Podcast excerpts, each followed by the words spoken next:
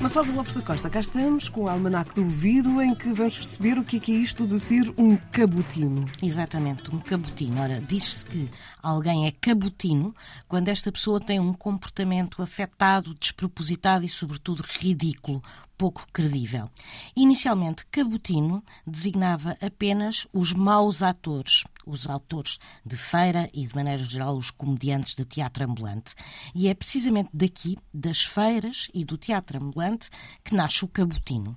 Vem de um vendedor de autêntica banha da cobra, sob a forma de elixires vários e líquidos para todos os males, vendia estas suas beberragens milagrosas apregoando em verso, declamando, portanto, e como se em palco estivesse.